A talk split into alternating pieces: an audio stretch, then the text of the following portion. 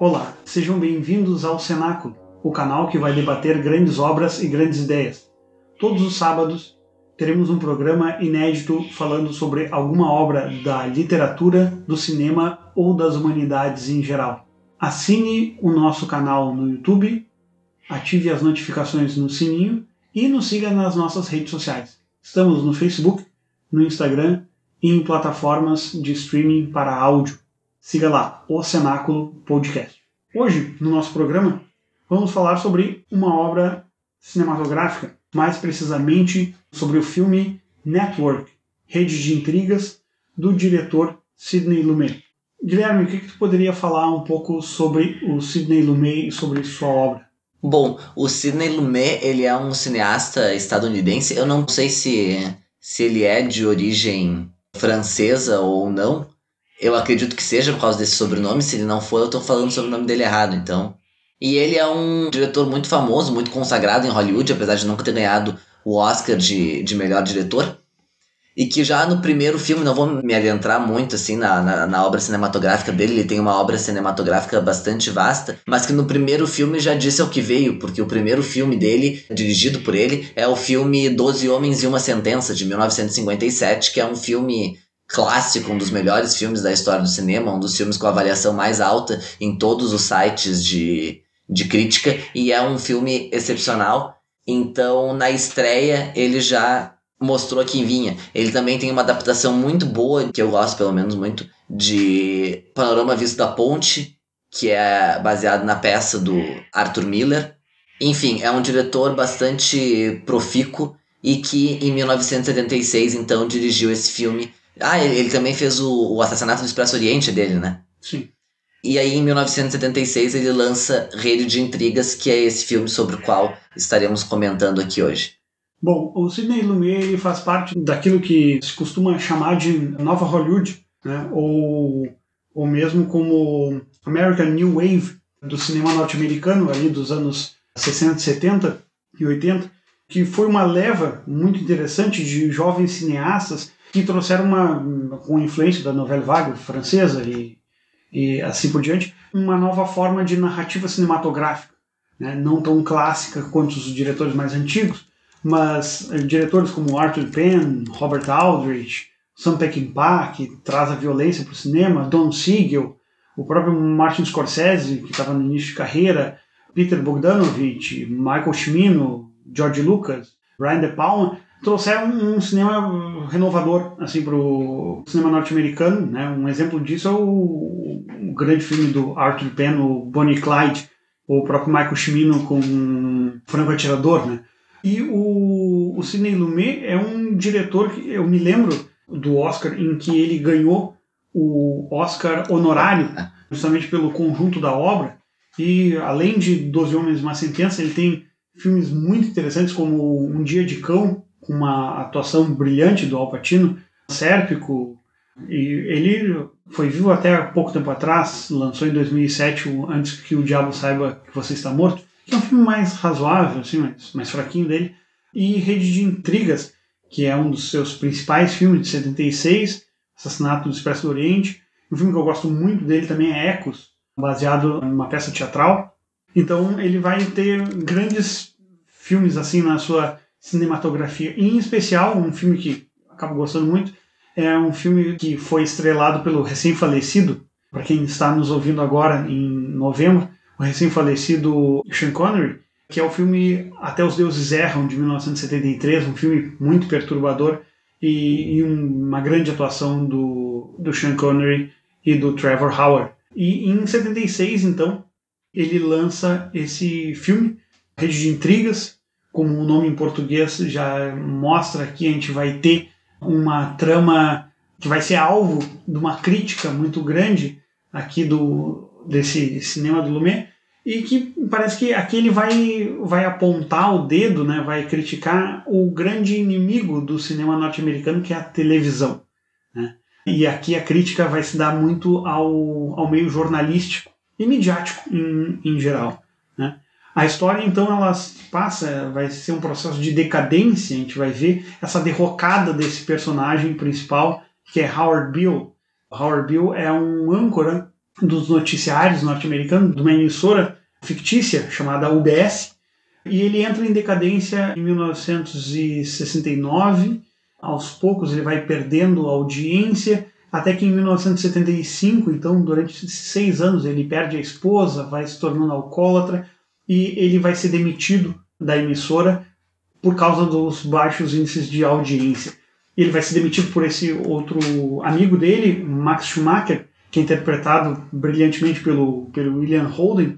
E o William Holden ele é o presidente da divisão de notícias da, da emissora e acaba então anunciando ao amigo Howard que ele está sendo desligado por causa desses números. E o, numa bebedeira, assim, numa saída onde eles vão beber e, e lembrar os velhos tempos, o Howard comenta com ele que vai se suicidar ao vivo, né?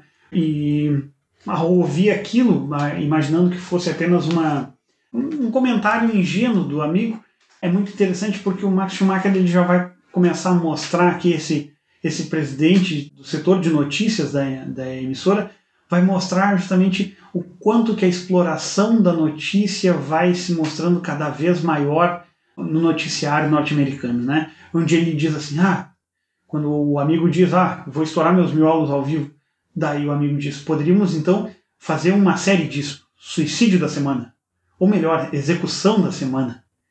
Ele diz, o público vai amar, né? Suicídios, assassinatos, homens-bomba, atiradores da máfia, acidentes de carro, a hora da morte, um grande programa de domingo à noite para toda a família. Então é o filme em muitos momentos ele é irônico, mostrando justamente essa exploração midiática que a gente vai ver dos programas. E isso a gente tem até hoje em dia, a gente vê esses programas que vão mostrando a pessoa que morreu, todas as desgraças que vão acontecendo na cidade, cidade alerta e tudo mais, vão explorando as pessoas que vão sofrendo uma desgraça. E me parece que aqui o grande filme que critica a, a mídia norte-americana que o cinema já fez. Talvez ele só não seja maior, daí é uma questão de gosto, porque temos também um grande filme tratando desse tema também, da exploração midiática, estrelado pelo Kirk Douglas, ah, que é o filme A Montanha dos Sete Abutres, Ace in the Hole,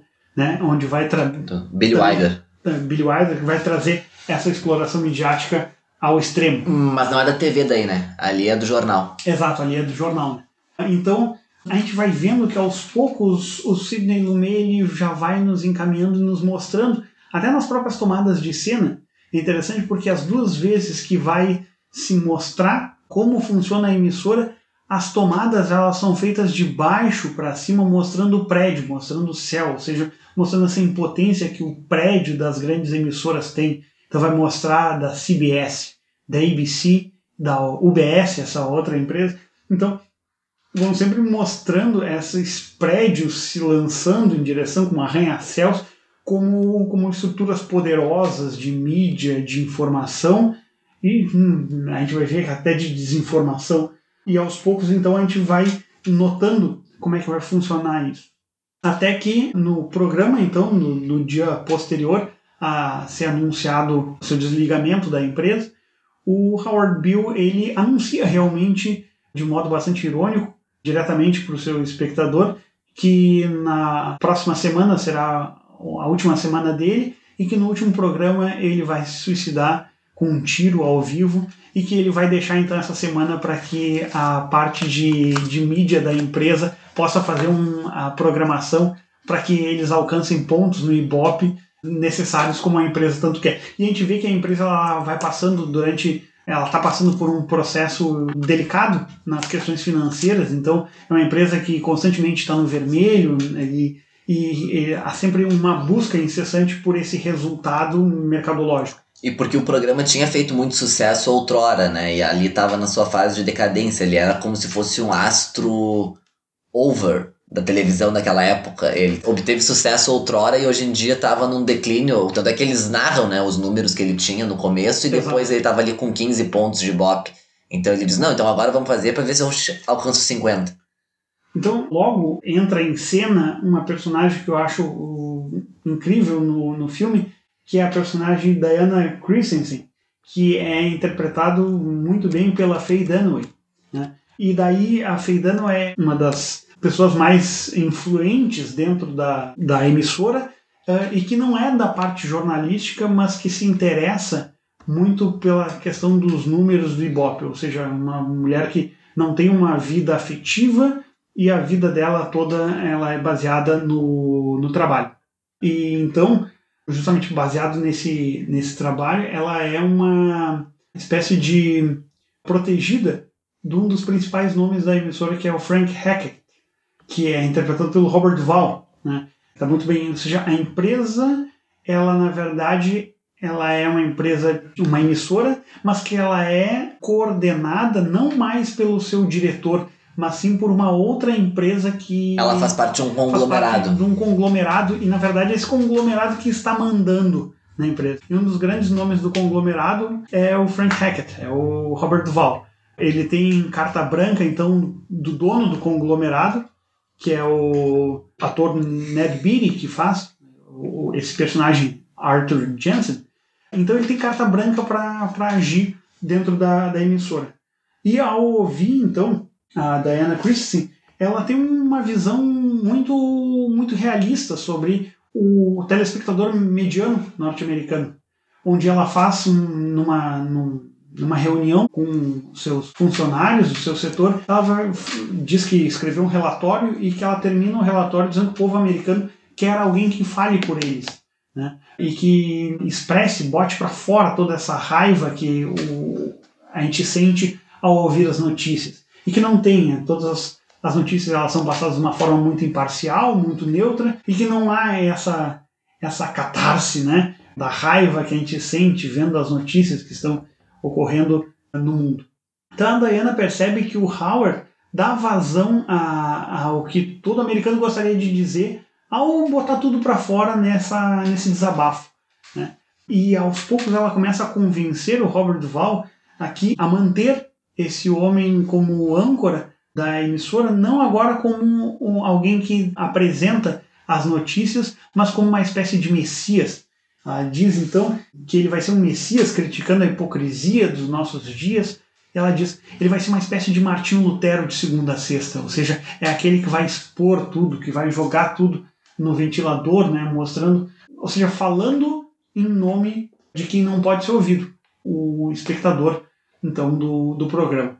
Ao se notar que seria algo pouco cauteloso, na verdade, manter uma pessoa que está passando por um colapso na sua vida como âncora, né, e dar carta branca para que esse, essa pessoa possa falar o que quiser, a gente vai começar a ver a estrutura aqui da história se formando, que é justamente como se manter, né, um sucesso mercadológico da emissora e ao mesmo tempo não ferir os próprios interesses que a emissora tem. Deixam Howard Bill como essa espécie de, de guru da hipocrisia moderna, a gente vai vendo que volta e meia na história ele vai tratar de temas que não são temas do interesse da própria emissora. Ou seja, vai jogar certas coisas que estavam debaixo do tapete da emissora para esse público e isso acaba, acaba de certa forma ferindo os princípios e os interesses dessa emissora na busca pelos resultados. Ou seja, até em que ponto esses resultados eles são positivos quando o sujeito ele não consegue ser mais domado.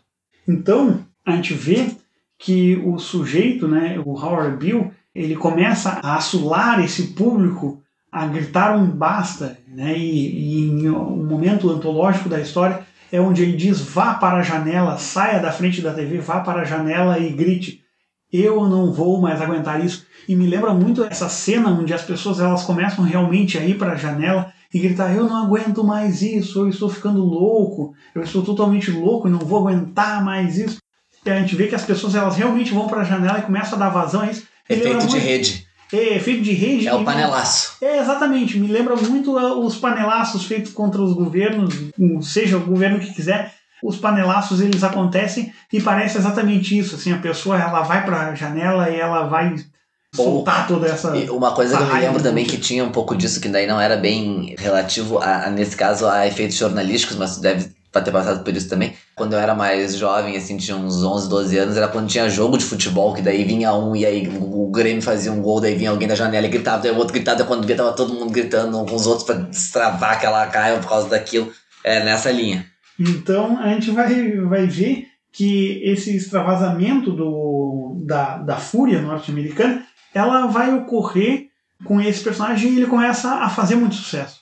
Né? Então os níveis de audiência vão aumentando, só que em certo momento ele toca no assunto de que esse conglomerado ele está recebendo dinheiro dos árabes.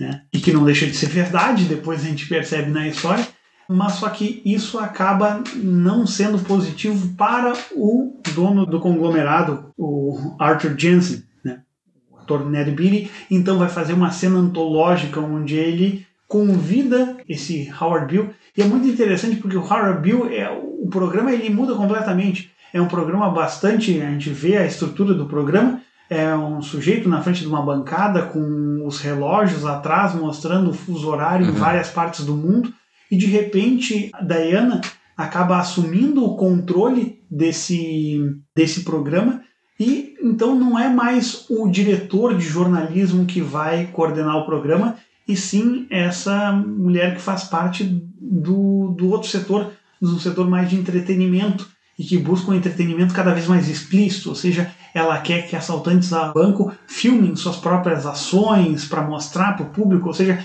esse processo de jogar a violência para o público para ele ficar impactado, ficar chocado com aquilo, ficar com medo. Né? O povo quer sangue. O povo quer sangue. Então ela vai e ela percebe muito bem isso e consegue seu sucesso em certo ponto da história. E o programa ele vira uma espécie de SBT, assim, porque ele vira uma breguice total. Tem uma, uma cartomante que vai falar sobre previsões do futuro, um outro sujeito que vai ser o, o, que vai falar da justiça. Uma coisa que me lembrou muito quando ela quis colocar a cartomante no programa, uma pessoa que me lembrou muito foi o Walter Mercado. Quando eu vi a cena, me lembrei na hora, mas, mas isso aqui é uma coisa tipicamente. E curioso, porque é uma coisa. O Walter Mercado, ele fez sucesso também nos Estados Unidos, mas era uma coisa tipicamente latino-americana, né? Aquela, aquela coisa que beirava um charlatanismo, mas que dizia para as pessoas aquilo que as pessoas, sob certo aspecto, queriam escutar, que na verdade que era, cabia para qualquer um, que ele dizia sempre para qualquer pessoa. Ou seja, a gente vê que a previsão, o charlatanismo e o jornalismo, eles acabam virando uma, uma mistura onde nada mais aquilo faz, ou seja, a verdade ela não importa, na verdade a verdade ela é construída pela mídia, e a gente vai ver isso dentro da, dessa obra. Então, ela vai dizer que o Howard Bill é uma espécie de deus fast food, né? Em um momento da história dizendo que ele vai ser esse sujeito que vai julgar, vai expor, vai fazer uma espécie de apocalipse, ou seja, vai abrir o livro da vida de tudo, de todos que estão ali. E ao contar essa história sobre o dinheiro vindo dos árabes, o dono do conglomerado chama Howard Bill por uma conversa particular e percebendo que o sujeito está completamente maluco, né, ele age de uma forma também bastante estriônica, explicando um pouco como é que funciona o mundo. E eu acho essa cena memorável, é uma cena interessantíssima, porque a gente percebe que ele vai dizer exatamente isso para o Howard Bill.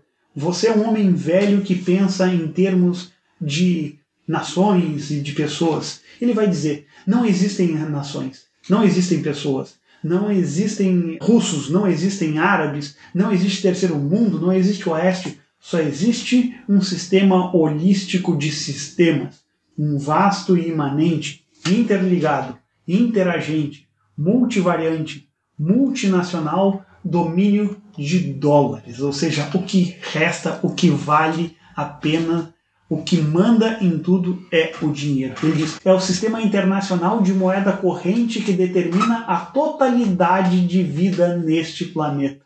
Ou seja, ele expõe de uma forma extremamente clara, extremamente simples aquilo que todo mundo sabia, mas que em certos momentos a gente esquece. O que manda no mundo é o dinheiro. É que o ponto também é que, até certo ponto, eles também não, não, não achavam que o sujeito estava completamente louco, né? Eu, achavam que ele era louco, mas não tão louco. Eu acho que ele se dá conta totalmente de que ele não tá batendo bem. É quando nessa. Né, o proprietário da, da emissora chama ele para conversar, o Howard, chamou o Howard para conversar e diz pra ele: Olha, tem coisas que tu não pode dizer e tal. E aí ele responde pro cara: Eu vi Deus. Disse, você não tá batendo bem, então, então eu vou ter que ser um pouco mais incisivo aqui, porque eu acho que tu não tá sendo capaz de compreender o que eu estou te dizendo. E ele fecha então dizendo: o mundo é um colegiado de corporações inexoravelmente determinada pelas leis imutáveis dos negócios. Tem sido assim desde que o homem saiu da caverna. Ou seja, aqui a gente vê o porquê do filme ele ter essa conotação um pouco menos explícita no inglês chamado network, seja, uma rede de trabalho, uma emissora também como tradução, mas e explícito nessa versão, ou seja, nesse nome em português de rede de intrigas. Nada mais a gente vê do que uma rede de intrigas. Interessante, alguns pesquisadores já, isso é bastante comum na área da linguística, eu me lembro que na letras já tinha visto isso, de analistas, linguistas que trabalham com a linguagem midiática. Um desses analistas, um linguista francês chamado Patrick Charodot, ele vai fazer uma análise muito interessante da estrutura midiática, onde ele vai mostrar né, algo que todo mundo já sabe, mas que pouco se formula, que o discurso, na verdade, todo elemento de mídia, na verdade, ele mantém inúmeros interesses que se ligam e que combatem em si ao mesmo tempo. Ou seja, uma emissora, na verdade, em primeiro lugar, uma emissora é uma empresa, ela visa um lucro. Claro. Né? Mas, ao mesmo tempo, ela tem a sua identidade ideológica e discursiva. Né? Ela se posiciona na questão política e na questão econômica em um certo ponto, em um certo aspecto. E que nem sempre uma coisa é condizente com a outra mas que essa mensagem que a mídia ela passa para o seu receptor, ela na verdade ela contém esses dois essas duas esses dois interesses, o interesse como empresa e como ideologia, isso é repassado para o espectador. O receptor então ele dá esse feedback, essa resposta a esse processo como audiência, ou seja, quando tu vê um programa de televisão, tu pode concordar ou pode não concordar com aquilo e a tua audiência vai ser uma espécie de resposta a esse processo. Então a gente vê que é uma interligação de interesses múltiplos e às vezes condizentes, às vezes divergentes, que vão agindo no processo midiático em si. É que fica bem claro é o seguinte, é que a mídia nesse caso busca o seu autointeresse e ela vai fazer isso da forma que for mais benéfica a ela. Então a Diana, que é a personagem da Faye Dunaway, não importa se ela vai obter o que ela. Ela é extremamente amoral nesse sentido. Ela sabe, ou quase imoral. Ela sabe o que agrada o público e ela sabe o que ela precisa fazer para conseguir isso. Isso pouco importa se ela vai ter que colocar o sujeito completamente maluco para apresentar um programa ou se em outro momento ela vai ela vai contratar uma outra mulher e ela diz assim para ela: Tá pronta aí para fazer a entrevista? Porque eu sou uma capitalista nata. E daí a mulher assim responde para ela: Ah, então tu vai sofrer aqui, porque eu sou uma negra comunista. E daí elas entram e se resolve, porque isso não faz qualquer diferença. O que interessa é o produto final, é o lucro. Depois ele ironiza isso quando estão discutindo numa cena onde estão discutindo um roteiro tal, onde os comunistas aí passavam a brigar entre eles por royalties daquela daquele programa, qual seria o percentual que cada um ia receber, etc. Em alguns momentos as pessoas ficam espantadas com Diana, dizendo: "Mas tu vai colocar em horário em horário nobre pessoas falando sobre marxismo, criticando o capitalismo e querendo ganhar dinheiro com isso?" Ela diz: "Sim. Se é isso que vende, é isso que eu vou colocar." Então, para ela, pouco importa qual vai ser a mensagem que vai ser colocada, mesmo que seja uma mensagem oposta àquilo que ela busca que é a obtenção do lucro, a obtenção do capital dentro da própria empresa. Mas o que importa para ela é esse elemento do lucro. Essa cena é muito interessante porque, é, exatamente, a gente vê a questão da ideologia e do interesse da empresa, que são elementos opostos, mas que ao mesmo tempo eles agem em conformidade na, na passagem para o público, para o receptor. E, e uma cena muito interessante é quando Howard, num dos seus momentos de loucura total, no programa ele começa a criticar o povo norte-americano, no sentido de crítica, né? E dizer assim: porque vocês não sabem nada, vocês não leem, vocês não estudam, vocês são ignorantes, vocês acreditam em tudo que sai dessa caixa preta que é a televisão.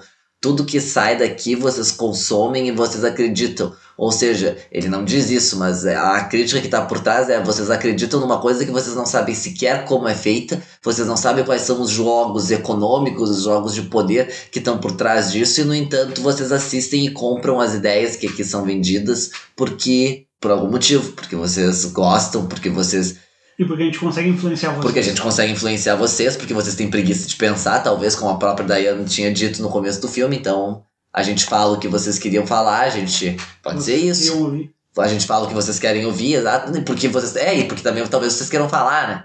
Exato. Nesse sentido, tipo, eu reproduzo o que tu gostaria de falar, e então eu tô falando aquilo que também tu gostaria de ouvir, então dá tudo certo. Pra ti tá muito agradável e pra nós é um jogo como outro qualquer. Se eu precisar amanhã mudar e falar outra coisa, a gente vai fazer isso, e vida que segue. A gente percebe muito isso, a gente está nessa questão da pandemia. Por exemplo, no início da pandemia, algum, é, a maioria dos das emissoras, e isso se a gente fizer um levantamento e pegar todas as informações que foram colocadas sobre o Covid desde o início da pandemia até agora, a gente vai ver inúmeras contradições que a gente viu nos jogos midiáticos. Por exemplo, no início lá da, da campanha do isolamento social, se dizia que não se deveria usar máscara porque as pessoas acabavam se contaminando mais usando máscara do que não usando.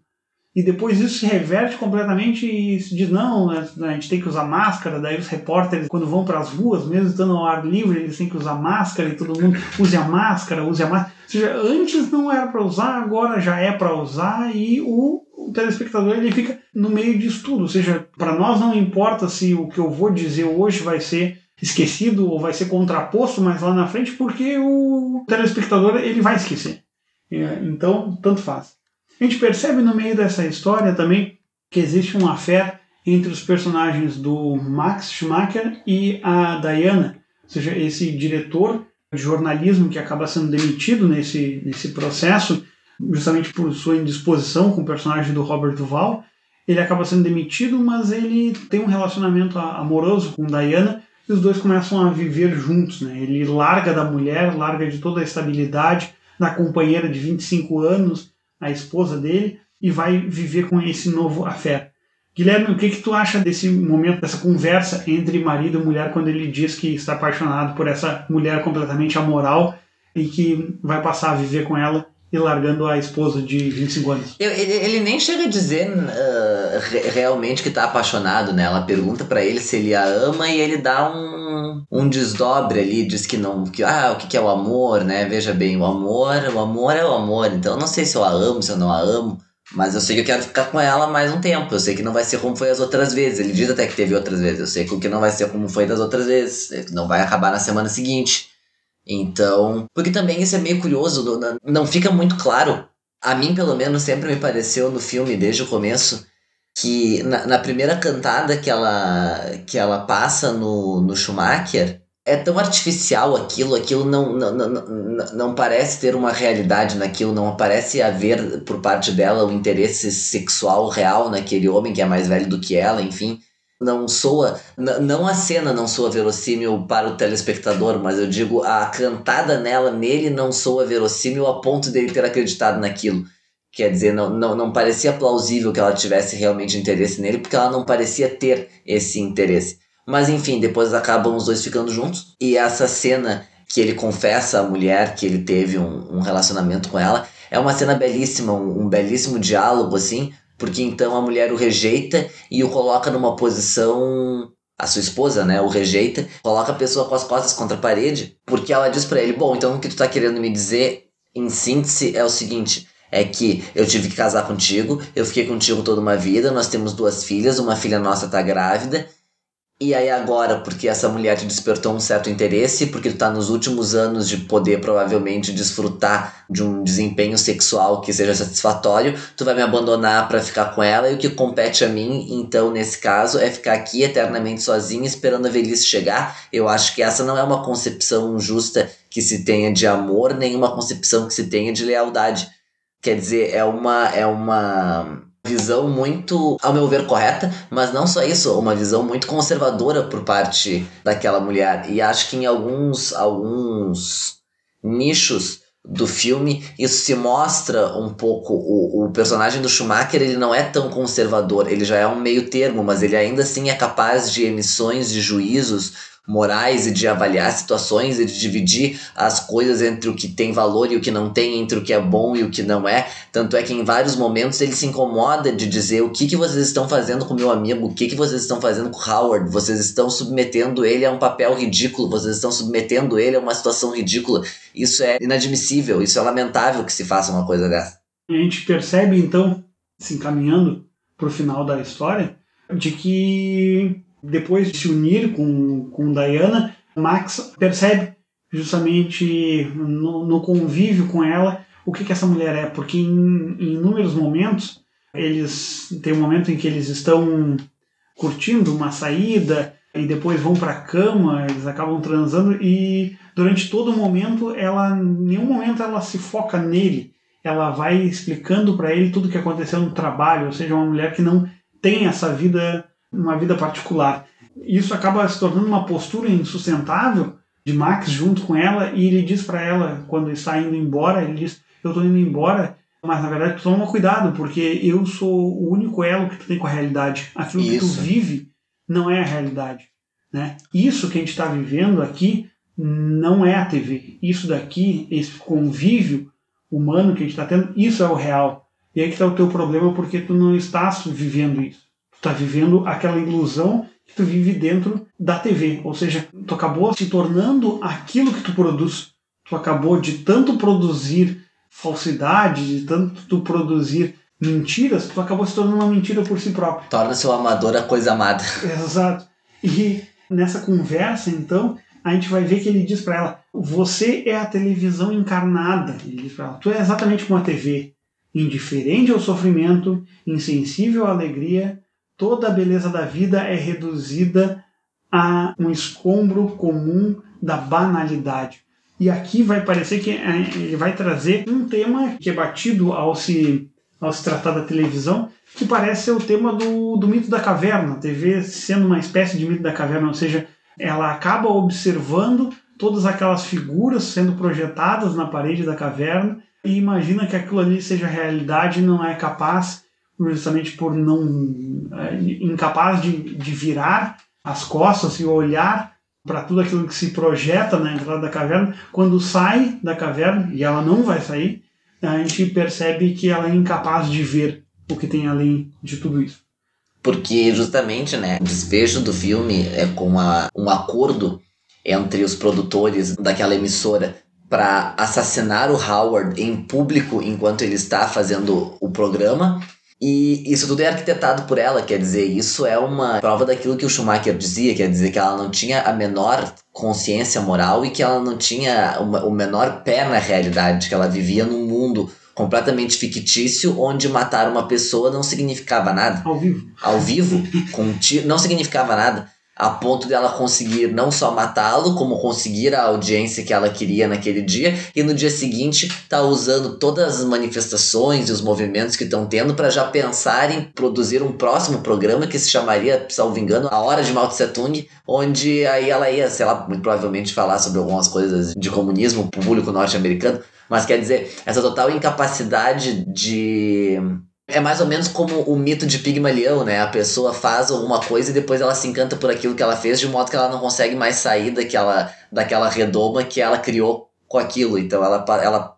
ela virou a televisão, como ele já havia dito a ela. É, exato. E é interessante porque o filme termina então com o Howard sendo executado em público, né? Justamente como uma espécie de último ato para se conseguir a, o Ibope, para se conseguir esse público. Então, como os números dele voltaram a cair justamente porque ele estava seguindo as orientações do dono do conglomerado, que havia dito para ele que não era para ele mexer com certas forças da natureza, e essa força ele explicita para ele que é a força dos dólares, que é a força do dinheiro, e sim ter outros tipos de reflexões que não são, que acabaram sendo bastante refratários a esse público, a gente percebe que o último ato dele acaba sendo exatamente o primeiro. O filme meio que fecha. Isso, né? ciclo. Porque ele diz que vai se matar de frente para o público, em frente ao público, Estourando justamente estourando os miolos com uma arma para conseguir mais audiência. E acaba que não ele faz isso, mas fazem isso por ele, É. o matando para conseguir mais audiência, numa espécie de lance final, né, dessa busca pela audiência. Porque, na, porque, exato, porque o cinema tinha um pouco isso, não me lembro se a televisão na origem talvez também tinha, mas aquela coisa da máquina de se fazer estrelas, na verdade ali não faz mais diferença, porque a questão é, tu é um produto, enquanto tu nos fornecer audiência, tu vai continuar sendo bom, e a partir do momento que isso acabar, não tem problema, mata-se e põe-se outro no lugar, e outra pessoa vai fazer outra coisa. E a gente vai perceber então essa fina ironia que o Lumet traz nesse narrador em off, porque o, o filme começa com um narrador em off contando sobre os números de audiência que o Howard Beale tem e termina com esse narrador em off novamente, ou seja, ele só aparece no início e aparece nesse fim dizendo e foi assim o final de Howard Beale, que foi o primeiro, e daí tem a ironia dizendo que foi o primeiro sujeito que foi morto por não conseguir uma audiência muito grande. Ou seja, é esse o motivo da morte dele. Ele morre porque os índices de audiência dele haviam baixado. E esse tipo de crítica é uma crítica que vai ser muito comum, não, não, não muito comum no cinema, mas, por exemplo, nós percebemos esse mesmo tipo de crítica ao sistema televisivo como um todo, e a essa máquina de se fazer estrelas e o que as pessoas são capazes de fazer por isso, no filme O Rei da Comédia, do Martin Scorsese, onde talvez a gente trabalhe, comente aqui um dia, não sei, mas onde o personagem do De Niro também, ele faz de tudo para obter aquele sucesso, no caso ele acaba sequestrando um apresentador, de, ele, é um, ele é um comediante, ele não consegue sucesso, ele acaba vindo a sequestrar um apresentador de TV com o intuito de aí obter então a glória que ele tanto deseja. O que, sob certo aspecto, num filme mais recente também vai aparecer e que certamente foi uma, uma, uma referência tomada pelo Todd Phillips no Coringa. Né? Aquela cena final do Coringa é claramente uma referência ao Rei da Comédia, tanto é que a apresentação quando que é o próprio é o próprio ator que faz também, né? É o Robert De Niro que faz o apresentador de TV e a forma da apresentação, como ele se curva diante da plateia com os braços abertos, é a mesma forma de apresentação que o seu personagem, personagem do De Niro, no caso, faz no filme O Rei da Comédia. Quer dizer, essa crítica de até onde a televisão pode chegar e dos limites que há para isso se tornou uma constante depois na história. Isso se repetiu na história do cinema, não se concluiu com esse filme. Bom, então se encerra aqui essa nossa reflexão sobre esse grande filme do cinema norte-americano da década de 70 e que nos fez refletir um pouco sobre essas relações que temos com as estruturas de, de mídia e de como absorvemos todas as informações. Não esqueça de acessar o nosso canal no YouTube e inscrever-se. Temos o nosso site www.cenaculo.br e lá temos a seção Apoia-se, onde você pode nos ajudar a manter o programa sempre com cada vez mais qualidade. Lembre-se de nos seguir nas nossas redes sociais e também no nosso canal do YouTube. Clique no sininho, assine as notificações e ficará sempre inteirado dos nossos próximos programas todo sábado às 8h30 da manhã. Muito obrigado, até a próxima. Obrigado, Guilherme. Obrigado, Miguel. Um abraço.